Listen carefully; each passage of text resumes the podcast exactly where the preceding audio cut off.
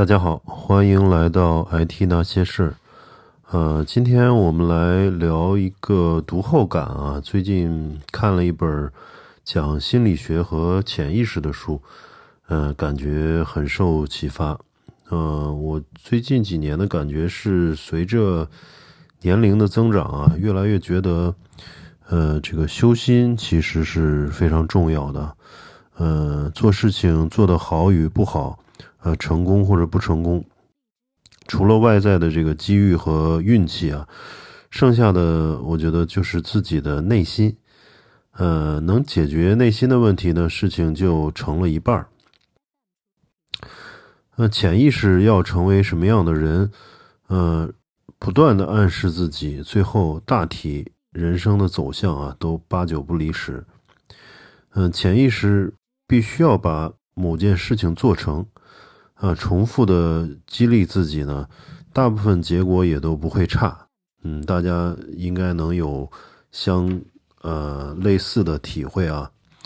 实际上，这个就是人给自己心理暗示啊，自定义自己是什么样的人，自己将来要成为什么样的人，是很准的啊。如果是啊躺平了，或者是不努力了，或者我就想这样安于现状了。嗯，你这样暗示的话，呃，过很多年后，呃，其实也就是没有什么变化。嗯，人呢最怕没有毅力哈，我觉得，嗯，但是真正把一件事情坚持下来的，呃，总是极少数人。嗯，比如说写东西啊，我们很多人都觉得，呃，想写，呃，无论是写这个公众号也好，还是。呃，写小说也好，还是写这个工作相关的东西也好，都知道笔头的这个表达能力啊，和多写字儿是呃有很大关系的哈。你你写了多少字儿，然后写的这个频率，嗯，有这个和你的这个表达力是有非常大的正相关性。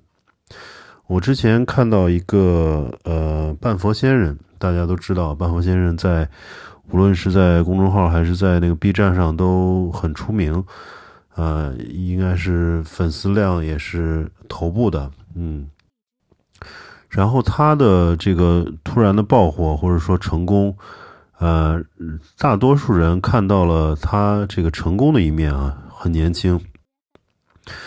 嗯，但我后来在那个播客上听了他的一个采访中。他说到，就是很早的时候，应该是读高中或者是读呃大学的时候，应该是从高中开始啊，他就在网上去啊疯狂的写作，嗯，然后还会替人做写手，就是网络文学的那些写手啊，经常就每天要写个呃几千字的这种，甚至上万字的这种呃故事。呃，这个输输出量是非常非常大的，所以他有了那个上百万字的这种这种，呃，积累，呃，所以才有今天的这个成就，呃，不会是，嗯，平白无故突突然一个人就呃出名了，他的文章就大家都喜欢看，这个是呃非常少的，除了那种天才型选手。呃，后来我还听到像作家呃余华还有马伯庸，呃，他们都说，嗯，呃，当这个特别是像马伯庸，他说当年这个呃，当年在体制内工作的时候。还有上学读书的时候啊，都在不间断的写，甚至上课有些他嗯没有兴趣的这种理科、工科的时候，课时候，他都是把手放在这个桌子下面。我们不是有呃当时那个课桌都有桌兜嘛，他在桌兜里边还要在忙着写啊，就是有这么大的瘾啊，所以他如今这个有。现在的成就，呃，那么他现在成名之后呢，每天还是要写，呃，四千字。据他说啊，每天四四千字也是雷打不动，啊，相当的规律。那也不止一个作家说过，写作完全不是等灵感啊，靠灵感的一件事情，呃，必须是呃靠规律的输出，有规律的输出，就像农民种地一样。呃，我我忘了是莫言还是哪位作家说的，余华哪位作家说的，必须像种农民种地一样勤勤恳恳，才可能有所成就。那么规律的做一件事情啊，我觉得其实也并不像想象中的那么难，呃，但是呢，初期一定是很痛苦的，呃，就就像学习一种外语或者是健身一样，啊，初期我们。还没有体验到这种快乐，啊，也没有成就感的时候啊，这个阶段是比较难熬的，因为没有正反馈嘛。那大多数人呢，都在这个阶段放弃了，呃，只有极少数呢，通过不懈的努力和练习，穿越了这种啊低谷，或者叫死亡之谷啊，呃，逐渐从中找到了乐趣，提升了自信。而且通过这个学以致用呢，在个人价值实现方面，还有自自身形象方面、社交方面等等方面吧，都能得到一些积极的反馈。那有了这些这些正反馈之后呢，呃，进一步的投入和提升，呃，就比较相对的比较容易了啊。因为我实际上我们每个人都有一些体会。上学的时候呢，成绩越好的课呢，我们就越喜欢学习；越差的课呢，我们就呃通常选择去呃逃这个厌恶或者呃选择去逃避，对吧？啊，我记得我上高中的时候，就是化学总是在前三名嘛，所以我就特别喜欢上化学课，特别喜欢做化学的作业，呃，这个特别嗯自信的去参加化学的考试。啊，所以每就是导致这个偏科嘛，你化学越来越好，就是每次都是前一两名了。后来，呃，但是其他课就越来越差，可能像物理啊，一直是呃不及格，不及格。但是越不及格吧，越每次拿起物理书就特别沉重，是吧？这种感觉每个人应该都有，就是没有越过那个低谷，没有越过那个死亡之谷啊，因此。嗯，从心理暗示的角度啊，就是正向的激励实际上也非常重要。呃，就是在自己坚持去做一件嗯，比如对自己有益的事情时啊，不妨在各个小的里程碑节点上给自己一些礼物啊。比如说，呃，坚持了一周，我去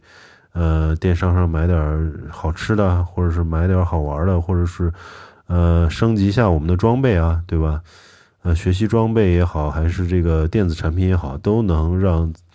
我们这个学习过程更呃快乐一些。嗯，相当于给我们自己一些甜点啊，然后或者是让周边人分享一下你的这个喜悦。比如你你练了这个，你想练八块腹肌，呃，刚有两块腹肌的时候，你就先 分享给别人。那么别人夸一夸你，你就会继续从两块练到四块，对吧？嗯，大概是这么一个意思。嗯，这样都有利于坚持啊，有利于大家这个越过一次次的这种低谷期啊。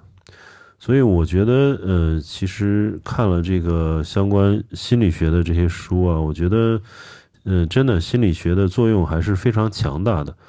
呃。包括人的这个潜意识也非常非常强大，呃，同样的一件事情呢，嗯，不同的人的这个看法不同啊，心态不同，呃，思维方式不同，那可能引引发这个千差万别的行为啊，嗯，大家可以看一看，呃，王阳明的经历，我觉得他的书就挺有意思，讲他的生平和历史的啊，就是他人生其实是无数的。呃，跌宕，嗯，应该说他没有活在一个非常蓬勃向上、非常好的一个时代啊，啊，但是他把这些苦难啊、他挫折啊，都看作是呃修心的一个机会，啊，最后成为一个大家哈，非常这个历史上一个著名的人物，啊，像他说的这个格物致知、知行合一。啊，这几个字，这八个字也一直是流传至今，并被很多人奉为一生追求的境界和目标。啊，这个非常厉害，所以我们很嗯，其实很多事情，呃，不管是工作啊、生活啊、学习啊等等很多事情，实际上也都是在呃是一个修心的过程。那我们怎么去呃调动自己的潜意识？怎么样去呃管理好自己的心态？呃，往往跟成功或不成功，或者做成一件事儿和做不成一件事儿，有非常非常大的关系。啊。希望今天的内容能够给大家一些啊启发。